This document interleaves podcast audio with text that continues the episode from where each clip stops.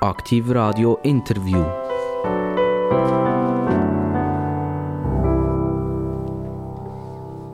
Aktiv Radio, das Radio mit den interessantesten Gästen. Und heute darf ich schon bereits das zweite Mal empfangen am Mikrofon. Und das haben wir gemacht, weil es das erste Mal dermaßen Spaß gemacht hat, dass wir gefunden haben, wir müssen das Interview unbedingt fortsetzen. Eine Kollegin ist hier, sie schafft beim Tagesanzeiger primär, ist eine ganz bekannte Journalistin und Publizistin und ist so richtig wenn wir sagen, fett im Tagesgeschäft drin und gibt auch Auskunft, sei das schriftlich oder eben auch mündlich. Es ist Michel Binswanger. Und Michel Binswanger kennt ihr alle von der Zuger Landammann-Affäre. Also nicht so, dass sie selber in der Affäre involviert ist, aber durch äh, Michel Binswanger ist die Landammann-Affäre sehr, sehr, sehr lang und sehr, sehr publik geworden. Michel, ganz herzlich willkommen bei uns bei Aktiv Radio. Ja, herzlich willkommen gleichfalls und äh, vielen Dank für die Einladung.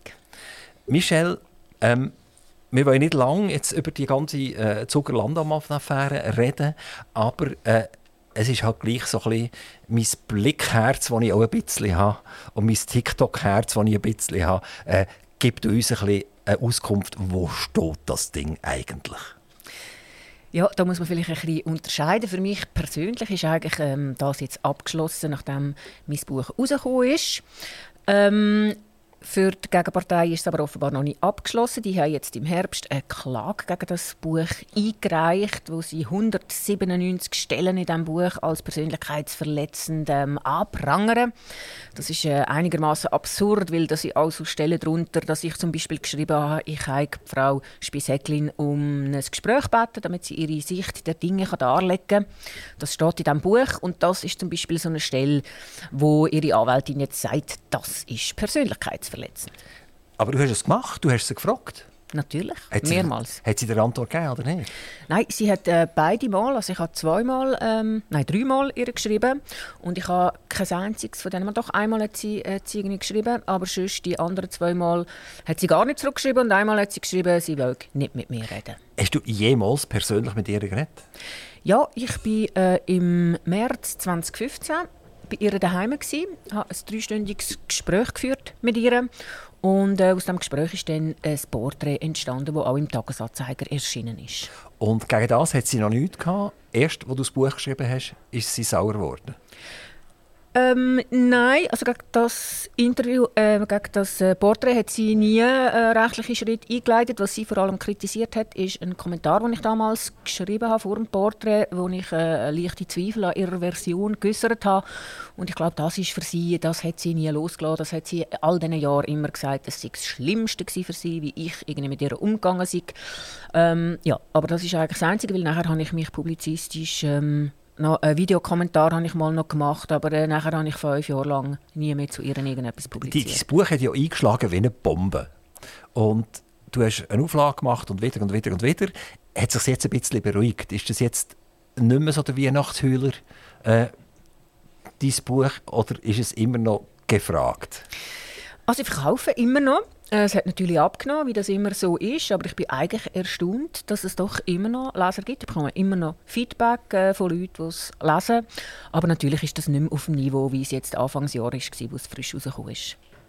Wenn du jetzt zurückschaust, was, durch was du alles durch hast müssen, es du nicht einfach können schreiben, hast ein Buch herausgegeben und dann bist du auf Mallorca Ferien machen, sondern das war jetzt eine jahrelange Geschichte gewesen, A, bis das Buch können rauskommen überhaupt, weil das ist ja immer wieder bremst worden, bis und mit Bundesgericht zu entscheiden.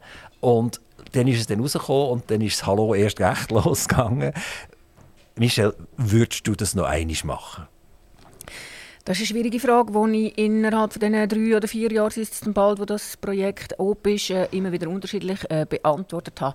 Es hat schon Zeiten gegeben, wo ich irgendwie gedacht habe, ja, äh, hat man das, den ganzen Ärger auch können sparen Jetzt, was es ist, muss ich sagen, bin ich sehr stolz darauf. Ich finde, es ist gut gelungen. Ich finde es auch richtig, dass ich es gemacht habe.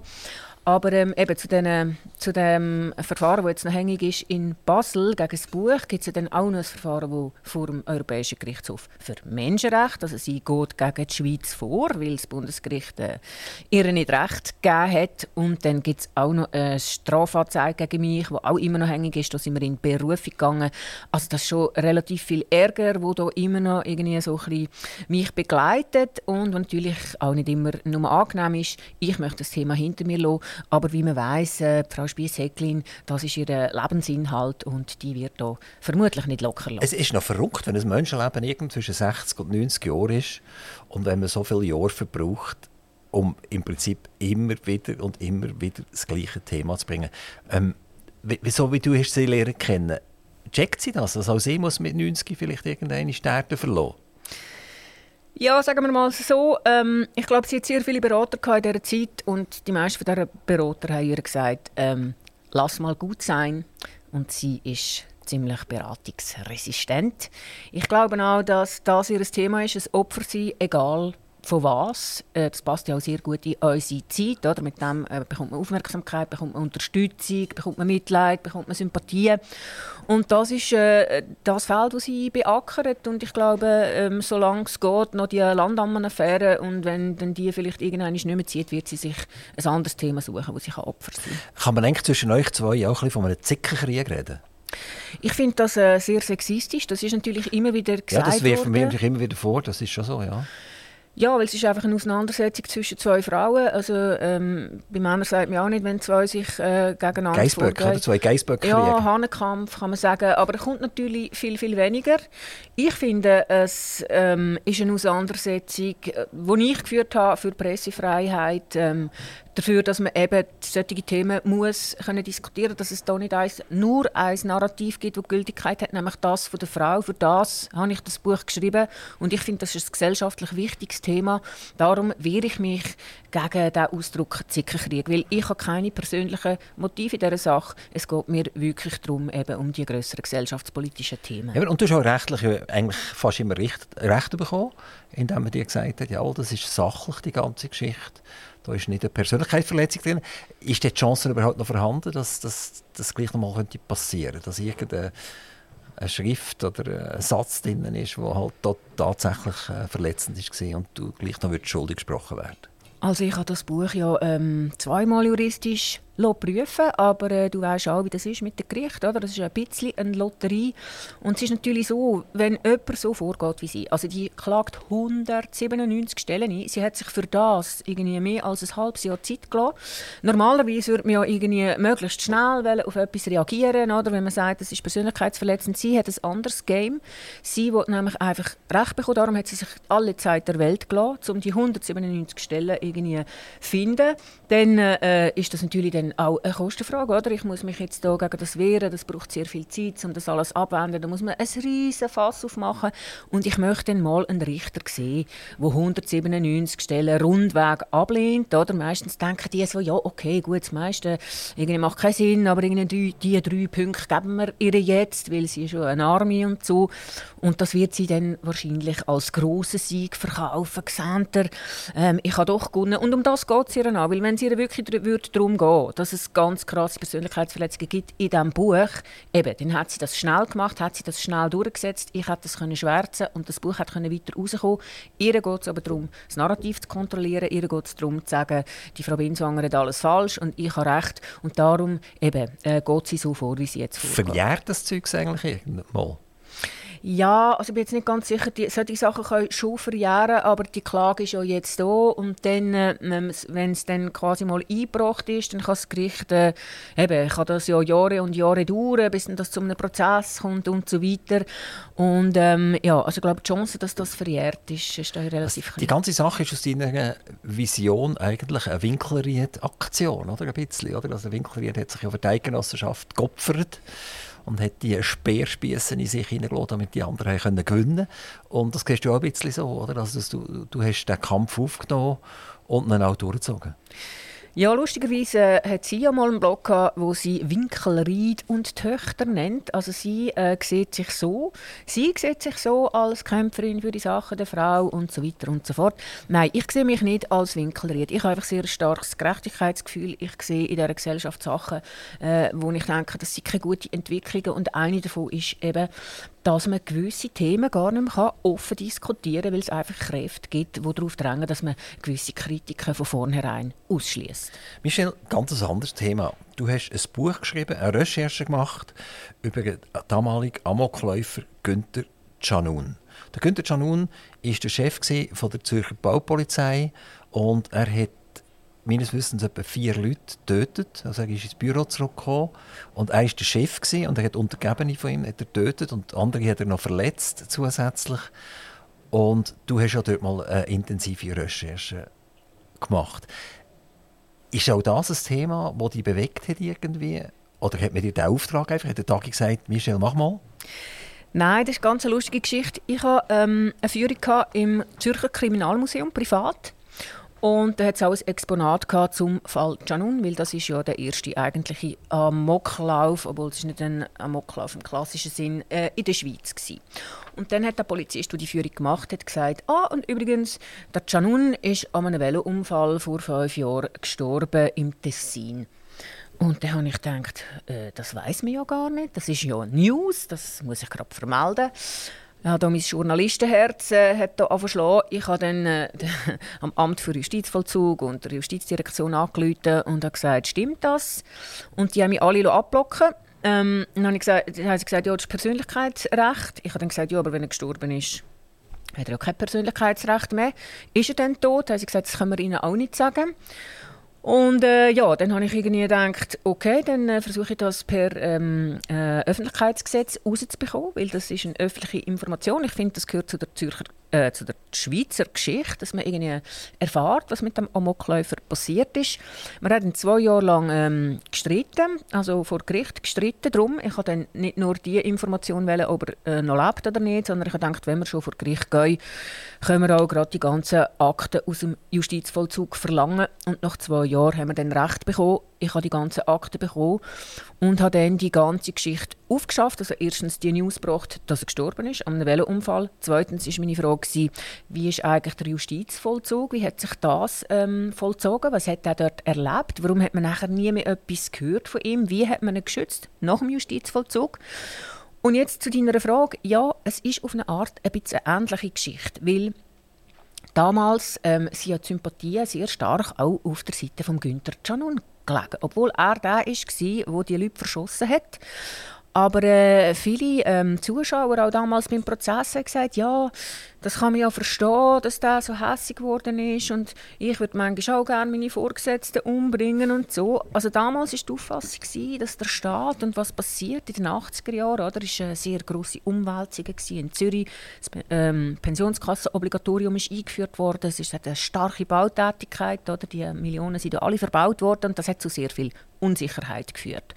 Und das hat wiederum dazu geführt, dass eben die Leute ähm, Sympathien hatten mit einem vierfachen Mörder. Und äh, das hat sich dann auch weitergezogen im Strafvollzug. Oder? Er selber hat sich auch sehr als Opfer gesehen, als Opfer der Umstände.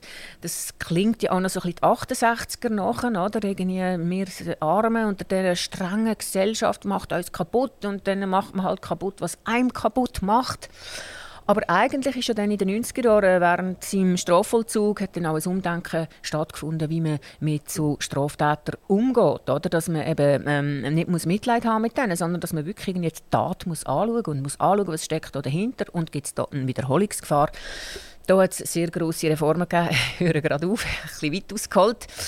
Ähm, aber ja, insofern hat es eine gewisse Verwandtschaft vom Thema her, eben weil man da auch wieder eine Figur hat, wo ich finde, wo sich voll schräg in die Landschaft gestellt hat, wo irgendwie dann aber auch von der Gesellschaft so wahrgenommen worden ist und man hat Mitleid gehabt mit ihm, anstatt mit seinen Opfern und den Angehörigen von seinen Opfern, die bis heute leiden unter dem Verlust. Das Ganze ist passiert am 16. April 1986. Er hat innerhalb von 10 Minuten die vier Menschen umgebracht. Ähm, hat man jemals herausgefunden, ist er dann eigentlich fast wie nicht bei Bewusstsein gesehen? Oder ist er wirklich heim, hat die Waffe geholt und ist ins Büro gegangen und hat jedes Mal, wenn er abgedrückt hat, eigentlich gewusst, was er macht? Er hat ganz genau gewusst, was er macht. Also er ist natürlich sehr stark unter Druck gewesen. Es hat äh, vorher so eine Sitzung gegeben, wo er von allen Seiten angegriffen worden ist. Er hat Angst haben, seinen Job zu verlieren. Er hat sich irgendwie von einer ähm, Gruppe irgendwie ausgeschlossen gefühlt und er ist natürlich in einer existenziellen Lage gewesen. Seine Freundin hat gerade Schluss gemacht. Aber ja, er hat äh, ganz klar sich vorbereitet, er hat seine Flucht vorbereitet, er hat ganz genau gewusst, wann das er will hinrichten. Also er ist wirklich ins Büro von diesen Leuten und hat die mit Kopfschüssen hingerichtet. Er hat ganz genau gewusst, was er macht. Hat aber im Nachhinein gesagt, äh, der Psychiater, eben, es sei alles wie in einem Nebel gewesen. Ähm, er möge sich noch an seinen Schweißgeruch erinnern, am Morgen, als er aufgestanden ist, dass er ganz komisch geschmeckt hat und eben irgendwie wie so ein bisschen abwesend war in einem Nebel, in einem Traum alles das vollzogen hat. Und der Plan war eigentlich, dass er sich selber nachher ausleben nimmt und äh, das hat er dann nicht gemacht. Er hat sich dann für Flucht entschieden. Ist dann irgendwie noch eine Woche, zwei in Frankreich, hat er sich versteckt und hat immer wieder äh, gedacht, er ist auf dem Friedhof, hat sich umbringen hat es dann doch nicht gemacht. Und die Frage von Schuld und Sühne und ähm, was hat er da eigentlich gemacht und wie kann er jemals mit dem weiterleben und kann, ähm, kann äh, Gott ihm das verzeihen und so, das hat eigentlich sein ganzes restliche Leben nachher auch geprägt. Das Zürcher Obergericht hat die Argumentation, die du vorher erzählt hast, ein bisschen aufgenommen, hat ihn zu 17 Jahren verurteilt und hat genau gesagt, ja, er ist dermaßen unter Druck gestanden, dass wir ein gewisses Verständnis haben. Das Urteil ist aber weitergezogen worden und ist nachher auf, äh, in einer weiteren Instanz zu 20 Jahren. Und das Zürcher Obergericht ist sogar gerügt worden und hat gesagt, das kann ja nicht sein, dass die plötzlich für davon psychologisch argumentieren und Tat ein bisschen mit Verständnis äh, taxieren. Das geht nicht. Ist ein absoluter Skandal. Ist ein absoluter Skandal und ist auch nicht einmalig. Das Zürcher Obergericht, äh, es gibt jetzt gerade wieder so einen Fall, nämlich der Zürcher Goldküstenmörder, der ganz ähnlich war. Da hat ein 30-jähriger Sohn von äh, sehr bekannten Galeristen hat seinen Kollegen brutalstens ermordet äh, unter Drogeneinfluss. Er hat äh, in erster Instanz glaube zwölf Jahre bekommen und das Zürcher Obergericht hat dann gesagt, ja, er ist ja schuldunfähig, grossmehrheitlich wegen Drogenkonsum und hat ihn dann zu einer dreijährigen stationären Therapie verurteilt, nachdem er einen 20-jährigen brutalstens ermordet hat. Ich bin in Kontakt mit der äh, Mutter vom Opfer und äh, das muss man sich mal vorstellen, oder? was das für die Opfer heisst. Oder? Wenn einer einfach so, eben, mit irgendwie Mitleid, man weiß dann nie, was ist denn da im Hintergrund, irgendwie, ist das, weil das angesehene Leute sind. Und das Gleiche beim Canun, also auch wenn man die Gutachten liest, das Verständnis, das die Gutachter haben für den Mann oder wie sie irgendwie wirklich mit ihm mitgehen und dann in seiner Kindheit, ja, er hat halt gelitten und so. Und ich glaube, das ist nicht, das ist nicht der richtige Ansatz. Und da ist ja auch dann der Forensiker Frank Urbaniak äh, dann irgendwann auf den Plan getreten, übrigens auch beim Canun und hat gesagt, das muss man reformieren, das Gutachterwesen, oder? Die Gutachter lassen sich einfach sehr schnell dann auf die Seite von diesen Tätern ziehen und irgendwie haben Mitleid und verstehen dann alles. Ähm, das ist aber nicht zielführend. Man muss ja wissen, gibt es da eine Wiederholungsgefahr? Äh, geht von dem Straftäter äh, eine Gefahr noch aus? Und um das zu beurteilen, muss man eben anschauen, nicht was er sagt, sondern was hat er gemacht. Wirst du ein Buch schreiben über den Fall jetzt? Ähm, das ist eine Option. Ich würde gerne, ich bin aber nicht sicher, ob es zustande kommt. Ist es eine finanzielle Frage oder eine Zeitfrage? Oder, oder letztendlich Parteien, die sagen, nein, wir wollen das gar nicht? Genau, also bei den Parteien äh, gibt es noch so ein bisschen Unklarheiten und ich mache es natürlich nur, wenn, eben, wenn ich zum Beispiel die angehörige Familie auf, äh, dabei habe, an Bord habe. Es ging mir nämlich auch darum, jetzt in diesem Fall wirklich mal die Seite der Hinterbliebenen darzustellen. Das hat mich schon beim Canun stark beschäftigt, weil eben ein Straftäter bekommt eine Strafe, die sitzt ab, seit 10 Jahren, seit 12 Jahren. Im Fall des Goldküstenmörder äh, äh, ich, ist er jetzt 9 Jahre im Gefängnis gewesen. Der kommt jetzt raus. Und äh, ja, und für die Mutter ist das natürlich gestern passiert. Es passiert jeden Tag, oder? Also die Hinterbliebenen, die haben lebenslänglich, das begleitet einem ein Leben lang. An jedem Geburtstag, an jeder Weihnacht, an jeder Hochzeit, an jeder Feier denkt man an seine, äh, seine Angehörigen, die gestorben sind. Und das einmal darzustellen, oder? Was heißt das eigentlich? Was heißt das, wenn man ein Kind oder einen Bruder oder einen Sohn durch äh, Mord verliert? Wie, wie, was macht das mit einem, oder? Das ist eine Frage, die mich interessiert. Könnte sein, dass das wieder ausartet, das Ganze? Ganze, dass nachher im Prinzip der Täter jetzt, der frei wird, äh, auch wieder gegen dich wird vorgehen, wenn du wieder würdest. Das ist sehr hypothetisch selbstverständlich, aber äh, du ziehst das schon vielleicht ein bisschen an. Also du, du, du tust für den Journalismus und für die Opfer an und für sich schauen, dass, dass jemand darüber schreibt. Aber letztendlich kann auch das wieder auf dich persönlich zurückkommen. Ja, es ist sicher auch ein Thema, ähm, wo starke Interessen auch dagegen könnten stehen und, aber eben, also das ist ja jetzt noch ganz am Anfang. Ich gehe halt einfach wirklich ähm, danach, was beschäftigt mich wirklich, was zieht mich oder was fasziniert mich, weil zum ein Buch schreiben braucht man ja relativ viel Energie und darum äh, wähle ich auch Themen, die mich wirklich ganz tief also, ähm, beschäftigen. Es gab ja noch einen Amoklauf, der noch viel gravierender war. Das ist im 2001 passiert. Also das ist ein bisschen näher ein bisschen jetzt als, als äh, äh der Günther Canun. Es geht dort um äh, Zuger äh, Kantonsrat wo ein Mann rein ist und wild um sich geschossen hat und äh, einen Teil vom Regierungsrat tötet hat, andere Kantonsräte tötet hat etc. Und dort hat es 15 Leute gegeben, die gestorben sind und 10, die verletzt wurden. Es war ein Trauma. Da kann ich mich jetzt persönlich daran erinnern, an, an, nicht mehr so ganz. Und das ist jetzt ein Thema, das du nie angepackt hast, gell? Nein, da mag ich mich auch noch gut erinnern. Das war, glaube ich, etwa zwei Monate nach 9-11. Das war ein Riesenschock. Hat es in diesem Ausmaß in der Schweiz vorher auch noch nicht gegeben.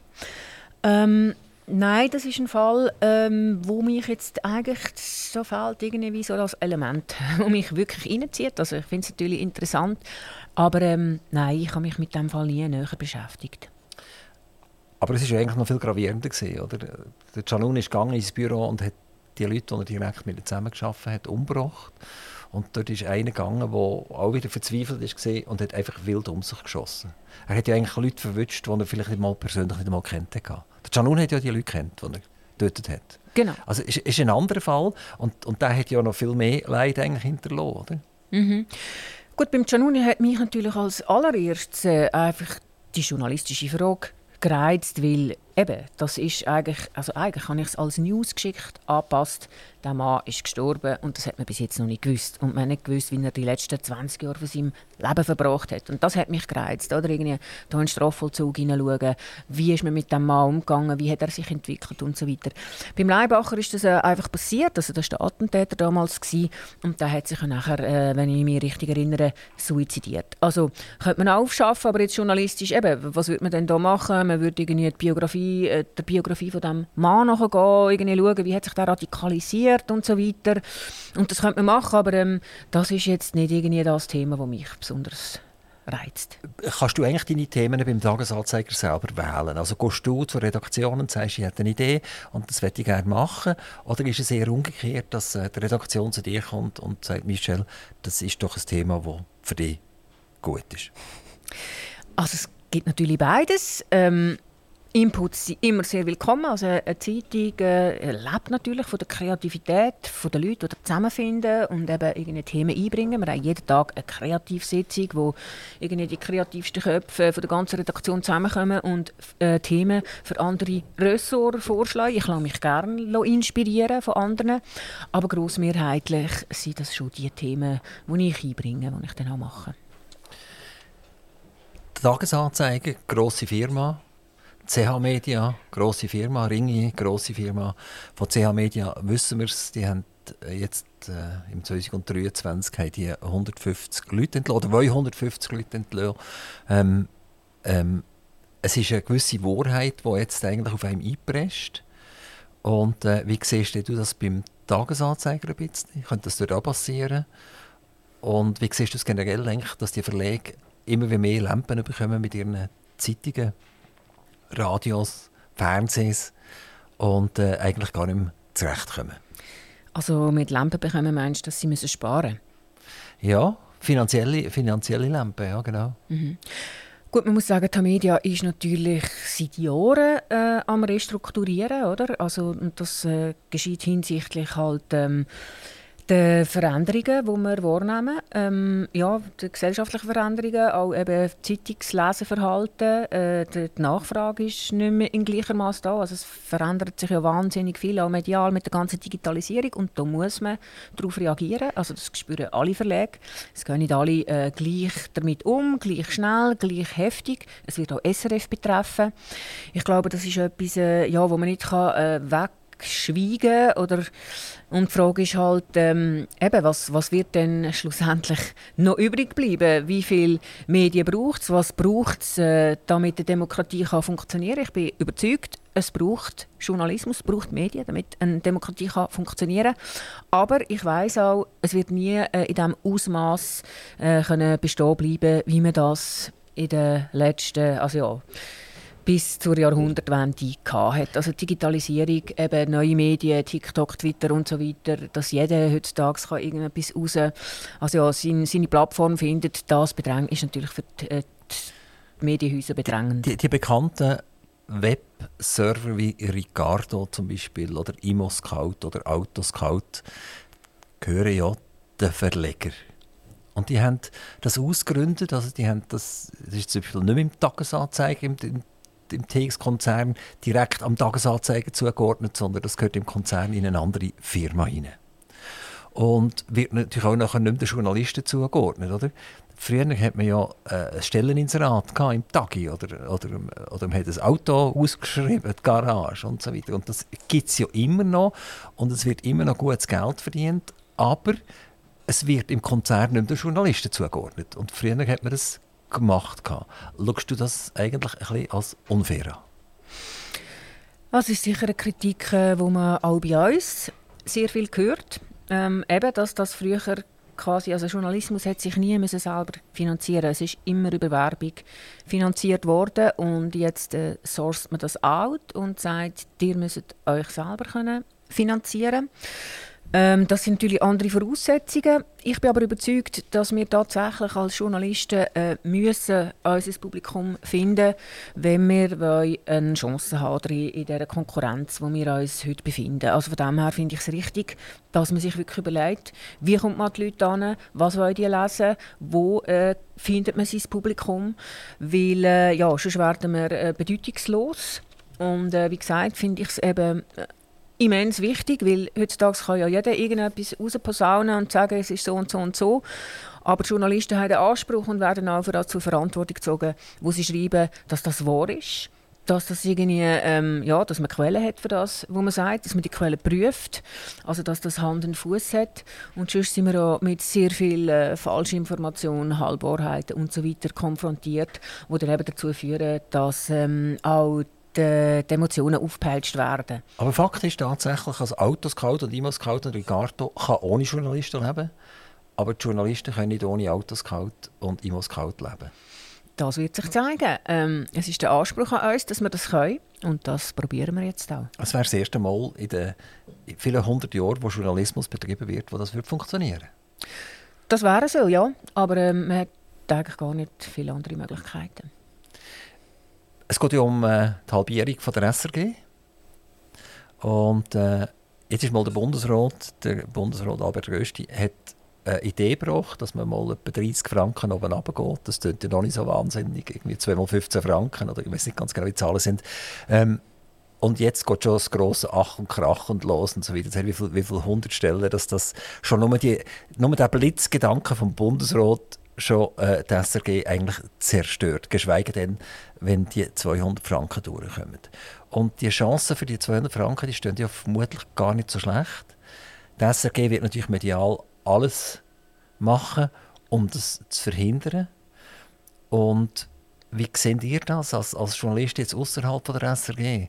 Ähm, sind ihr eigentlich dafür für die 200 Franken? Nicht, dass die SRG eigentlich, äh, wenn wir sagen, kleiner wird und eine kleinere Konkurrenz wird, sondern schlichtweg einfach äh, vom Informationsgehalt, das die SRG hat, ist es gerechtfertigt, zwischen 1,2 bis 1,6 Milliarden jedes Jahr? Oder ist das eigentlich nicht mehr gerechtfertigt? Die sollen sich können entsprechend reduzieren und ein bisschen konziser werden.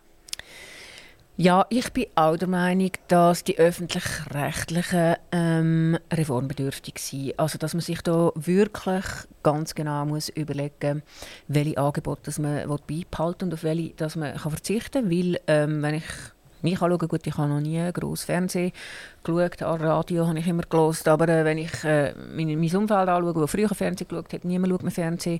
Wenn ich ähm, meine Kinder anschaue, oder Fernsehen ist ein totes Medium. Ähm, das also heisst, das lineare Fernsehen, das lineare Fernsehen, genau. Also man, man klotzt schon noch irgendwie auf einer Leinwand drauf, oder? das macht man immer noch. Man schaut immer noch einen Film. Aber man schaut ihn nicht mehr linear am Viertel ab 8 oder so, oder? Genau. Ähm, und dann gibt es natürlich das On Online-Angebot der SRG. Und da muss ich sagen, äh, wenn ich eben meine Kinder und dann ihre Kollegen anschaue, das ist wirklich das. Also die, die konsumieren ja sehr wenig Medien überhaupt noch. Aber wenn, dann gehen sie eben auf das Online-Angebot der SRG. Und das ist dann natürlich wieder für die Privaten ähm, höchst äh, bedenklich, weil... Und, und welcher Teil des Online-Angebots ist denn das, was Sie anschauen? Ja, eben, also das Nichtlineare, wo halt einfach über ähm, Instagram und so weiter ausgespielt wird, also Informationssendungen, Doc-Sendungen und so weiter. Also so informieren sie sich. Ähm, weil, sie, eben, weil sie sagen, das ist wenigstens verlässliche Information. Das finde ich gut. Also das ist jetzt äh, eigentlich sehr positiv, was du sagst. Also die SRG liefert verlässliche und korrekte Informationen.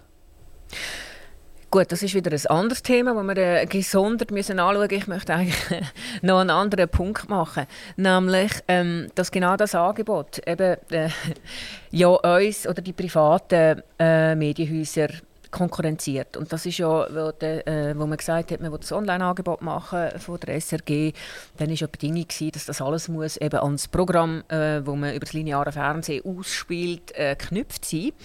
Und jetzt zeigt sich eben, dass das, was sich bei den Jungen durchsetzt, eigentlich genau das Online-Angebot ist, wo immer weiter sich abkoppelt von dem, was im linearen Fernsehen passiert. Oder? Und diese Situation, oder, dass dort der Private dann auch eine Konkurrenz entsteht, das muss man sicher anschauen. Aber ich finde, ähm, also wir brauchen sicher öffentlich-rechtliche weiterhin. Also wir brauchen das Informationsangebot, das es da gibt. Ich finde das wichtig. Die Frage ist allerdings, eben, in welchem Umfang soll das sein und ähm, ist das überhaupt zuverlässig, was die hier senden? Und da gibt es ja dann manchmal auch äh, die oder andere Meinungen dazu. Heiße Einschlag im Politischen. Das ist so was sagen deine Kinder? Wie kommt das raus? Du hast aber noch keine Kinder, die dürfen abstimmen oder? Die sind noch nicht so weit, Doch, oder? die sind beide. Die sind, sind ja. so weit? Die, die werden äh, bei der 200-Franken-Initiative, was werden die machen? Das sind ja junge Leute, die, die darüber werden bestimmen. Die werden ja auch mal einen eigenen Haushalt haben und dann können sie auch die Seraffengebühren reingeschneit über. Äh, ich habe es mit ihnen noch nicht diskutiert. Äh, es nimmt mich ehrlich gesagt selber Wunder, weil äh, ja, aus der Perspektive von einer 20-jährigen Studentin, Student ist das natürlich sehr viel Geld. Und äh, ähm, eben, so viel konsumieren sie es dann auch wieder nicht. Ich kann mir gut vorstellen, dass das auf Sympathie stößt. Andererseits, ähm, ja, habe ich, eben, sie sind ja auch politisch, jetzt ticken die beiden auch nicht genau gleich. Und ich kann mir auch vorstellen, eben, dass es dann auch wieder heisst, nein, das ist ein gutes Angebot, ähm, das ist es mir wert, da irgendwie die paar hundert Franken auszugeben. Aber ähm, sicher wird es spannend sein, eben wie sie sich mit dem auseinandersetzen. Und das interessiert mich selber, oder? was da für Argumente kommen. Was brauchen sie genau? Wie schätzen sie äh, die Position und Stellung eben so einer SRG in der Schweiz ein an Informationsangebot? Also auf diese Diskussionen bin ich gespannt. Wenn du selber einen Artikel schreibst, bist du auch angewiesen auf Klicks letztendlich. Also der wird ja vermutlich auf dem Papier abgedruckt, das heißt, der kommt mal irgendwann im Tag aber gleichzeitig ist er ja auch online abrufbar. Und ähm, dort weisst du ganz genau, wie viele Klicks das Ding hat und wer hat den Artikel abgerufen. Bei der Zeitung selber du es ja nicht so ganz genau. Du weißt einfach, wie viel ist die Zeitung gelesen worden. Aber ob jetzt die Artikel dort gelesen worden das weisst du nicht. Ähm, wird da Statistik geführt? Kommst du das jeden Monat über, wo man dir das zuschickt und sagt, Michel, deine Klickkurve schaut stark nach oben oder ganz toll nach oben? Wir messen, ja. Wir messen, ähm, was gelesen wird und was nicht gelesen wird. Ähm, gibt jeden Tag eine Rangordnung. Also man sieht, wir schauen jeden Tag, was wird wie viel angeschaut. Äh, die Messgrössen haben sich im Verlauf der Zeit äh, geändert, je nachdem, was man will. Oder? Wir haben eine Zeit lang haben wir, ähm, ähm, sehr eine enge Paywall gehabt. Dann hat man eigentlich eher darauf geschaut, wie lange bleiben die Leute. Also dort ist nicht darauf angekommen, wie viele Leute klicken auf einen Artikel. Also eine enge Paywall heisst, die meisten Artikel sind nur lesbar gewesen, hinter der Paywall. wenn jemand bezahlt hat. Genau. Und ist die ein bisschen gelockert worden jetzt? Ähm, eben, also eine Zeit lang haben wir das ausprobiert, oder? weil wir wirklich aufs Abo-Modell gegangen sind und dann sind wir quasi daran gemessen worden, wie lange verweilt jemand in einem Artikel. Also, weil man davon äh, die Theorie aufgestellt oder die These aufgestellt hat, je länger, je länger die Leute sich mit unserem Produkt beschäftigen, desto eher sind sie auch bereit, dafür zu zahlen. Dann hat man aber natürlich ein Problem mit der Werbeindustrie, weil wenn die Paywall sehr eng ist, also zu, dann äh, erreicht man weniger Leute und das heißt, äh, das tut sich dann wieder auf die Werbung auswirken. Und dann hat man gemerkt, mh, hm, das funktioniert nicht so, wie man will, oder? Äh, dann versucht man wieder Reichweitenmodell eher, äh, eben, versucht man halt wieder Reichweite zu erzielen und natürlich ähm, muss man das begleiten mit einer Messung, muss man schauen, funktioniert äh, das, was wir probieren, ja oder nein. Ähm, mittlerweile ist das eben, ist der die TEMS, wie die Total Engaged, Engaged Minutes hat das geheißen, also wie viel Zeit die Leute auf unserem Produkt ähm, oder auf unseren Artikel verbracht haben. Das ist jetzt nicht mehr die Messgröße. Jetzt schaut man wieder, ähm, wie viele Leute erreichen wir mit den Artikeln.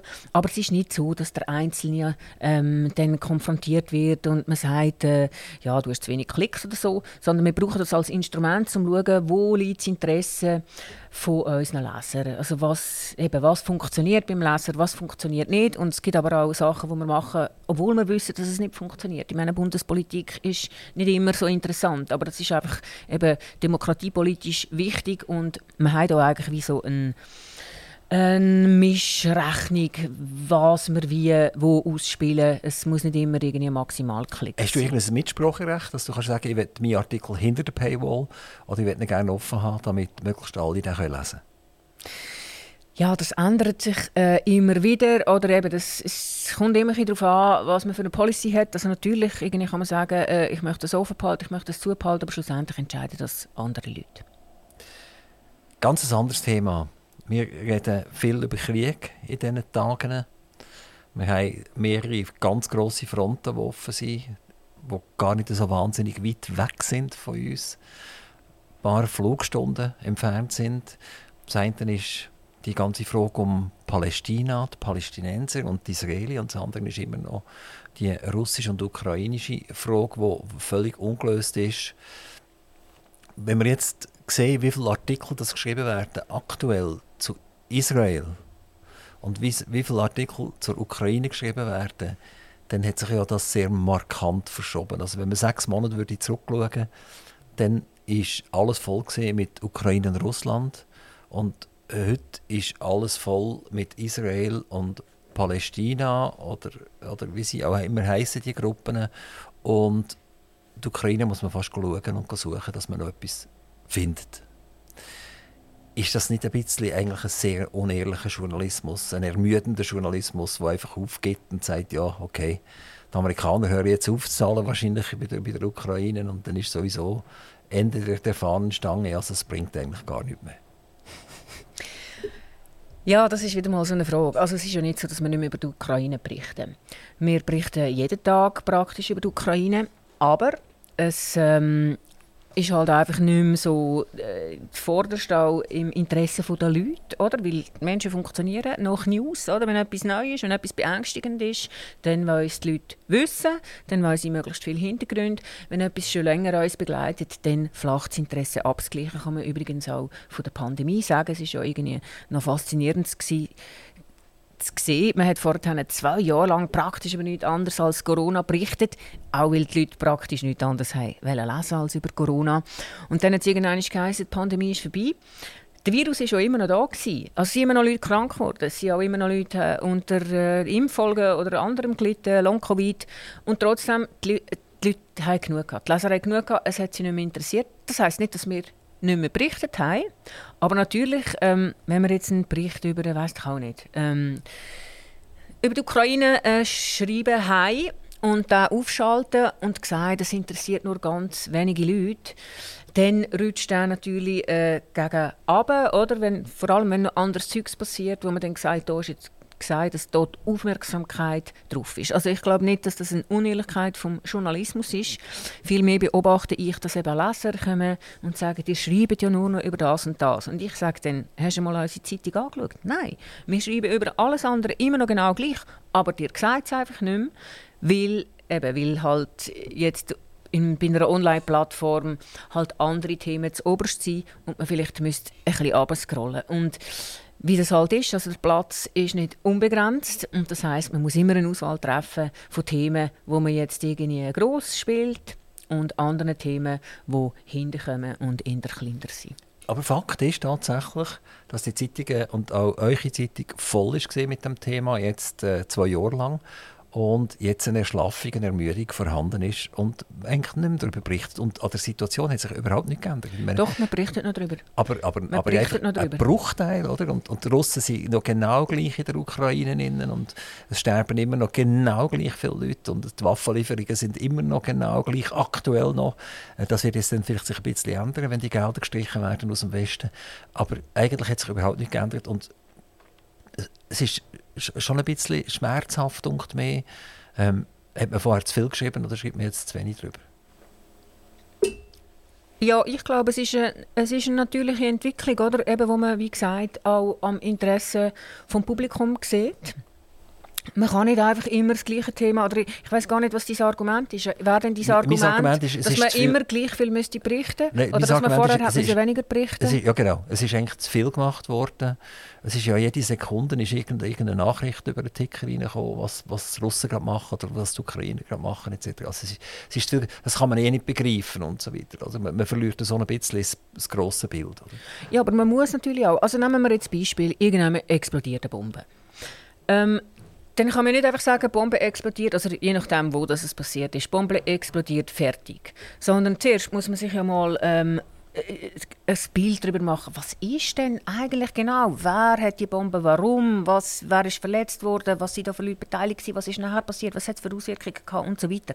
Also da muss man doch die News einmal in all ihren Facetten abhandeln und anschauen, journalistisch, um überhaupt können erfassen, was ist eigentlich passiert. Und das ist ja das Geschäft, wo wir als Journalisten drin sind.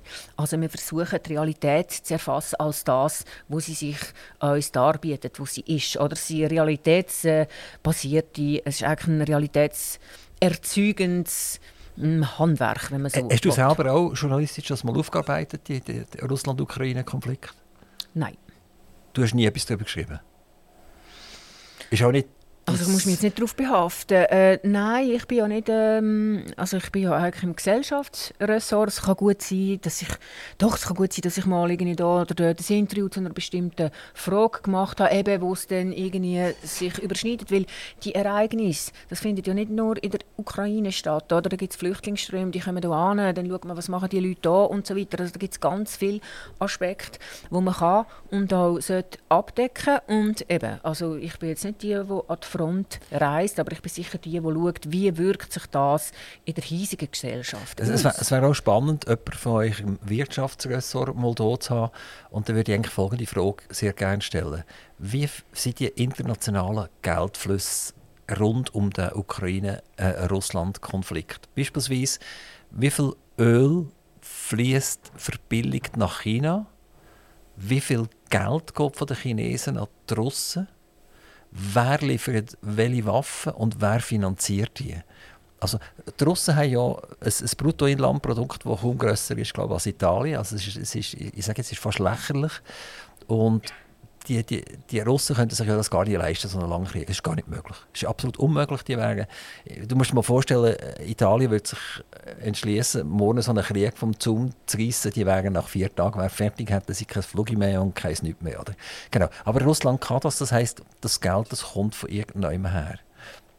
Und wenn die Geldströme ja nicht würden funktionieren, dann gäbe es auch keinen Krieg.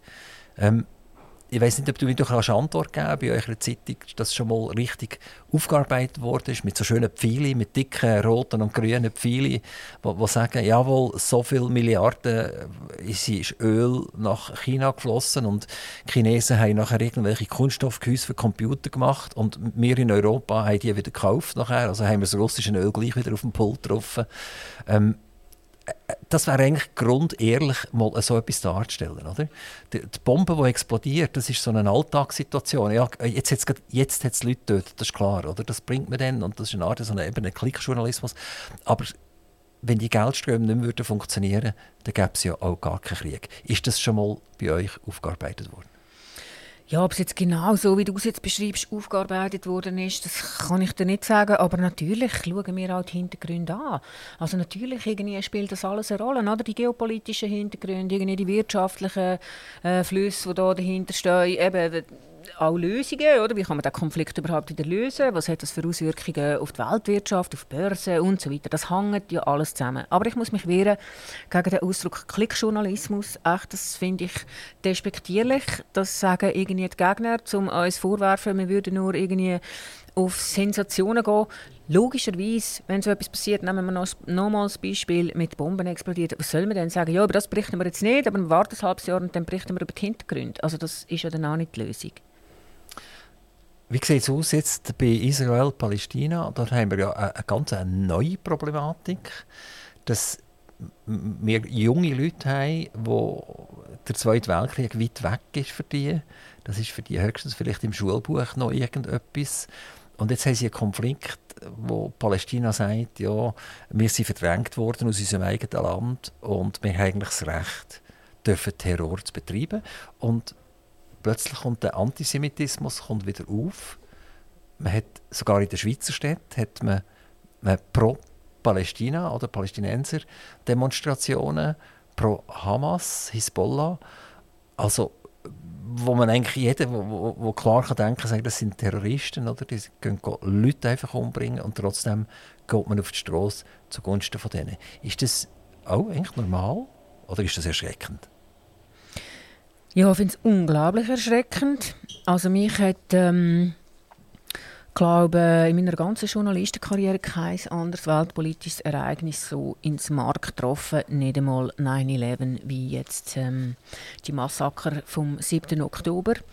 Also das erste Mal das, aber fast genauso schlimm ähm, empfinde ich eben die Reaktion, wo man jetzt hier in Europa sieht von diesen jungen Leuten, wo alle, ähm, wo man auch eine Ideologie sieht, wo ich der Meinung bin, die hat sich in den letzten 20 Jahren äh, mehr oder weniger unbemerkt äh, verbreitet, oder? Der Postkolonialismus, äh, der Antirassismus, die ganzen Gender Studies, dass sie, ähm, auch der Klimawandel gehört zum Teil da so ein bisschen dazu, dass sie so quasi religiöse Bewegungen, wo meine These ist, das, dass wir ähm, eine säkularisierte Gesellschaft sind, ist wie ein, ähm, eine Lehrstelle entstanden, äh, punkto Werte, was ist gut und böse, oder es gibt einen, einen Relativismus, dass alles irgendwo ein bisschen gleichwertig ist und jeder hat das Recht, irgendwie etwas zu machen und eben die armen Hamas-Kämpfer muss man verstehen, die sind ja schon so lange unterdrückt.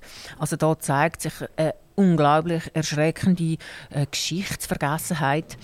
Ähm, mich erschreckt auch, dass das Leute sind, Studenten, die da, wo an der Uni sind, wo man irgendwie würde denken, die müssen doch gebildet sein, die müssen doch irgendwie können Bücher lesen, wo da einfach ähm, Parolen nachbrüllen und äh, wenn man mit ihnen redet, äh, merkt man, also die haben keine Ahnung von dem Israel-Palästina-Konflikt, oder? Und der wird durch das, der Konflikt wird durch das halt auch auf Europa, in den Westen, in die USA getragen. Und ähm, eben da äh, schließen sich ja dann noch ganz andere Fragen nach, oder? Was, was ist unsere Leitkultur? Wie gehen wir mit dem Islamismus um, wo auch in Europa zunehmend zu einer Gefahr wird, oder? Wo man muss Lösungen dagegen haben, wo man auch wieder müsste können offen diskutieren die Gefahren. Und das ist ja auch in den letzten Jahren zum Teil nicht mehr möglich gewesen, weil einem sofort Islamophobie und Rassismus vorgeworfen wird. Und natürlich gibt es Rassismus. Also ich kann nicht sagen, das gibt es nicht. Aber ähm, eben, das ist natürlich auch eine rhetorische Waffe von denen, die da unter dem Deckmantel von ähm, von einer friedliebenden Religion äh, wollen hier eben einen politischen Islam installieren. Und da müssen wir uns als Gesellschaft wehren. Ich glaube, was man muss differenzieren ist, es kann ja jemand sich mit dieser Situation auseinandersetzen und sagen, okay, jawohl, Palästina hat ein Problem tatsächlich, auch die haben eine Existenzberechtigung und das kann man ja dann nicht einfach wegdiskutieren. Äh, aber umgekehrt muss ja das nicht unbedingt umschlagen nachher wieder auf einen, auf einen Judenhass, oder? Dass man wieder anfängt, plötzlich irgendjemanden zu qualifizieren wegen einer, Religion. Ja, man kann sich auch fragen, äh, also wo in Syrien ähm, 300'000 Palästinenser vom Assad getötet worden sind, wo, äh, ja, also Palästinenser sind immer schon unter Druck gewesen, auch in anderen, also in arabischen Ländern, dort hat es keine Demonstrationen gegeben.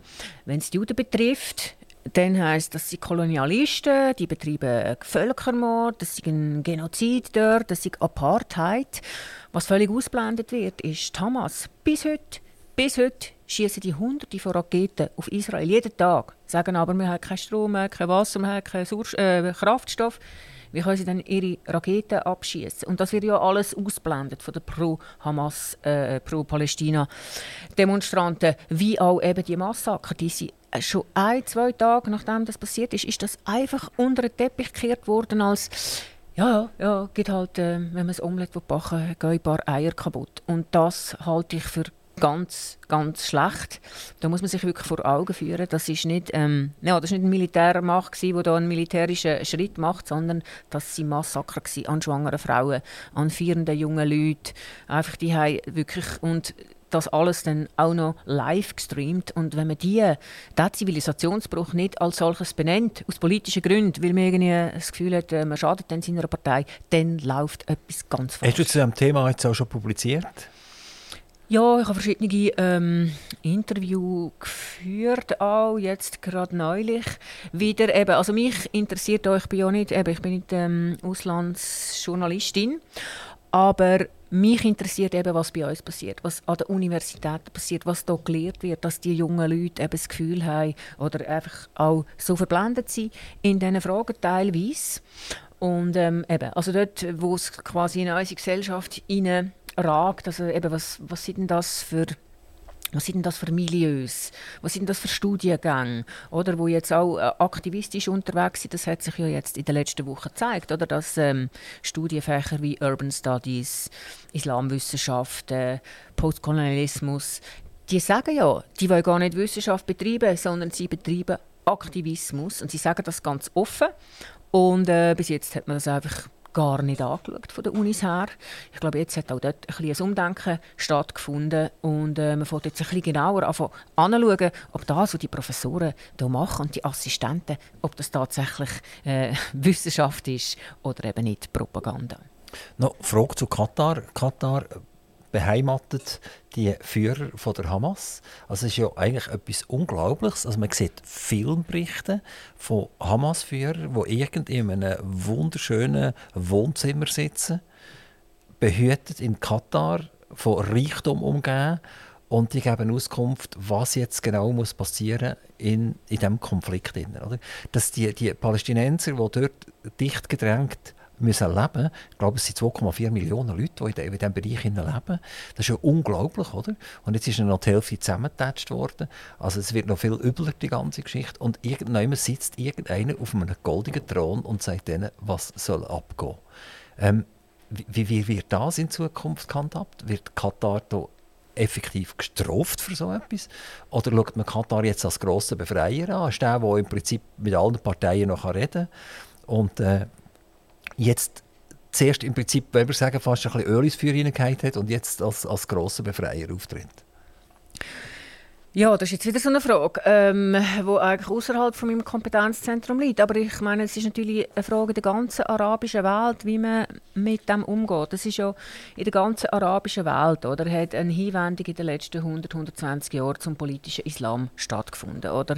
Und äh, Hamas ist ja äh, der militärische Arm der Muslimbrüder. Muslimbrüder haben sich überall stark ausbreitet im arabischen Raum und das sind auch die, die in ähm, dann zum Teil äh, über die Moscheen ähm, Einfluss von, ja, von ausüben in Europa und wo eben genau der radikale politische Islam predigen. Und die Hamas-Führer, die in Katar hocken, die gehören natürlich genauso zu der Organisation und das ist ähm, ihr Operationszentrum.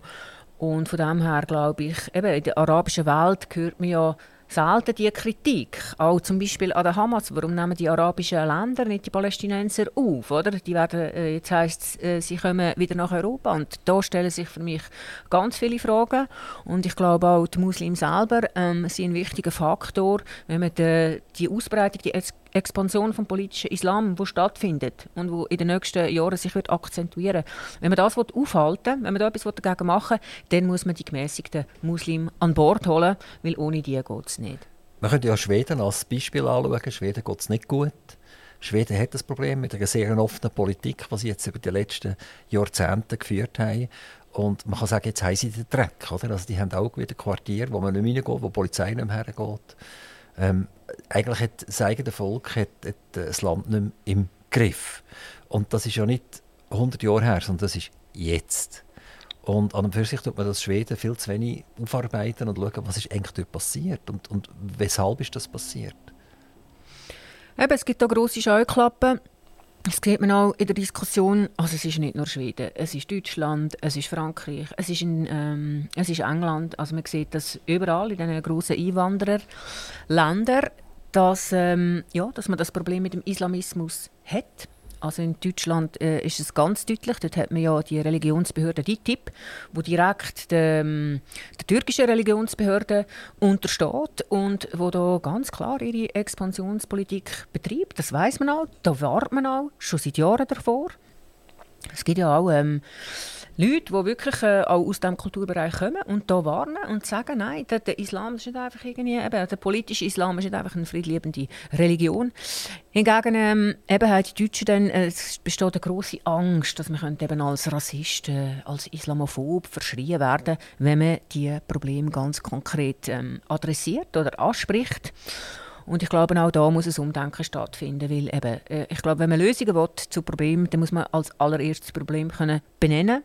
Und wenn gewisse Stimmen von vornherein ausgeschlossen werden, weil sie könnten jemanden verletzen oder eben weil man sie diskreditiert als rassistisch und so weiter, dann wird man auch ähm, nicht zur, zur Lösung von einem Problem vorstoßen aus zeitlichen Gründen jetzt noch eine allerletzte Frage. Wir kommen zurück in die Schweiz, weg von diesen Kriegsherden. Wir gehen nach Zürich, wir gehen zur FDP Zürich.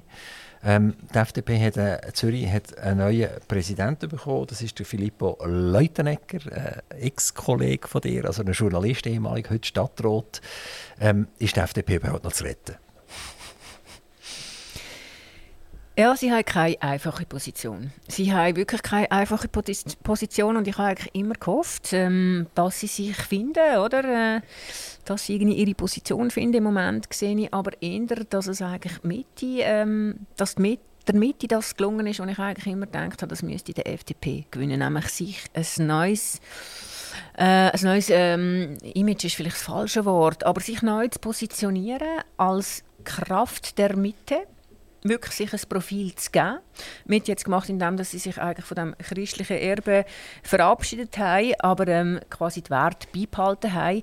Ich glaube, das Problem von der FDP ist, dass sie eben gar nicht recht, äh, nicht mehr recht wissen, für was sie eigentlich stehen, oder? Weil ähm, eben ihre ähm, angestammte äh, Wählerschaft eben entweder äh, zur FDP abdriftet ist oder äh, zu den Grünliberalen oder zu der Mitte und der FDP ist es einfach nicht gelungen, eben sich irgendwie auf eine Art und Weise zu positionieren, dass den Leuten klar wird, für was sie stehen. Also die FDP sagt ja jetzt grosso modo in all diesen Kantonen, wo jetzt Verluste eingefahren sind worden, auch bei den Ständeratswahlen, äh, eigentlich sind nicht wir die Schuld, sondern die SVP ist die Schuld. Oder? Das ja. ist eigentlich auch nicht sehr gewinnbringend, so etwas.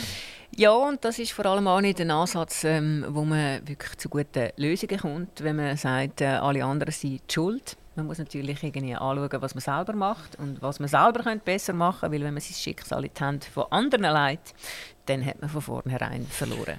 Michel Binswanger, ganz herzlichen Dank, dass du von Z wie Zürich oder, oder wie Basel, glaub, bist, woher bist du gekommen? Heute bin ich von Basel gekommen. Du wohnst ja an beiden Orten ein bisschen, in Zürich und in Basel.